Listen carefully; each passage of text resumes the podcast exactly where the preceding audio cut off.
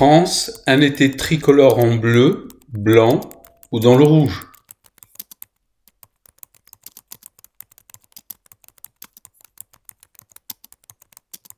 Cet été, la palette des couleurs de nos vacances comprendra quasi exclusivement trois teintes, le bleu, le blanc ou le rouge.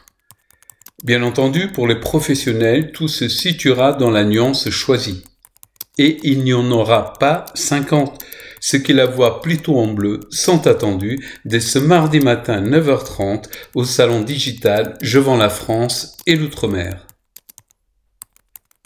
Le cocorico va sûrement défriser certains. Mais on en a cure.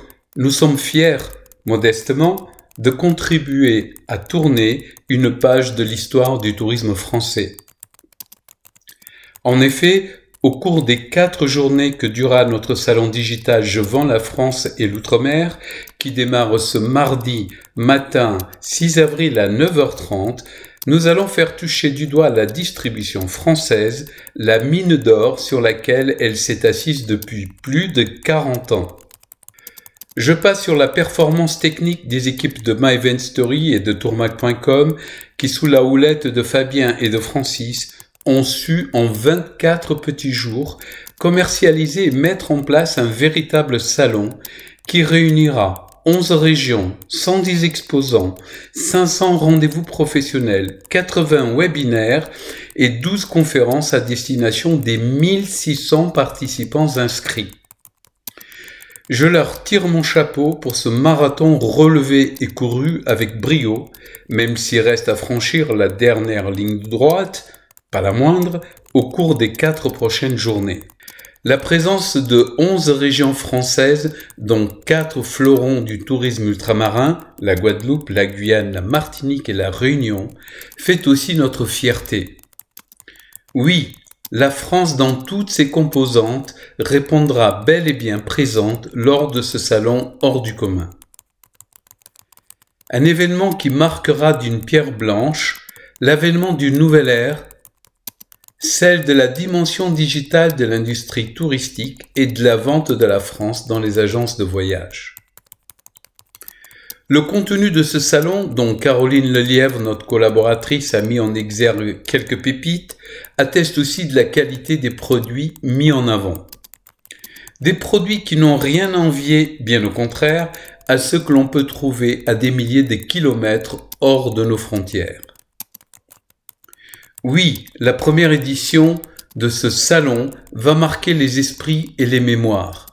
Il sonne la révolte et la reconquête. Quel que soit le devenir du tourisme post-Covid, l'histoire ne se répète jamais et met à dire Marx qui s'y connaissait, lui, en révolution.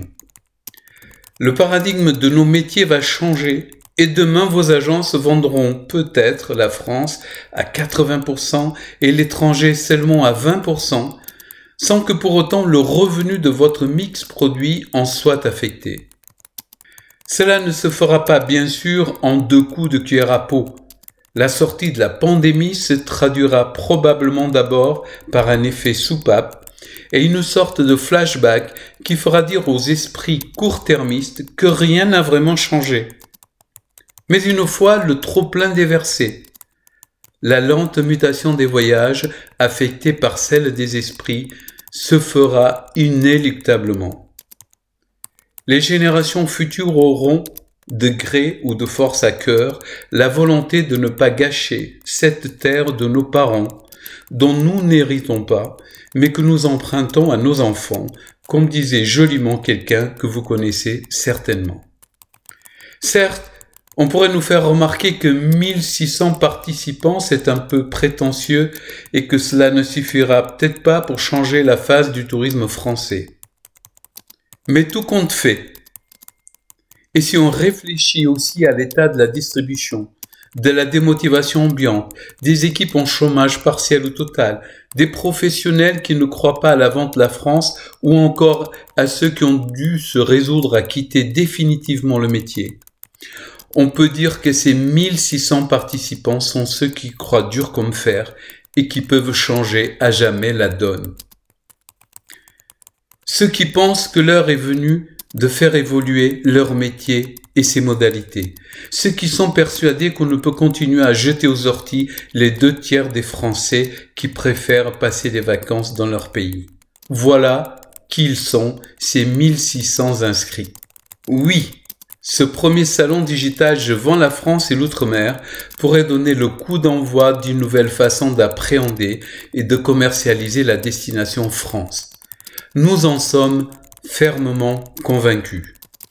Pour tous ceux qui partagent ce credo, nous allons nous efforcer de passer du rêve à la réalité au cours des prochains jours. Venez nous voir et à vous de nous dire si nous y sommes ou non parvenus. À la semaine prochaine.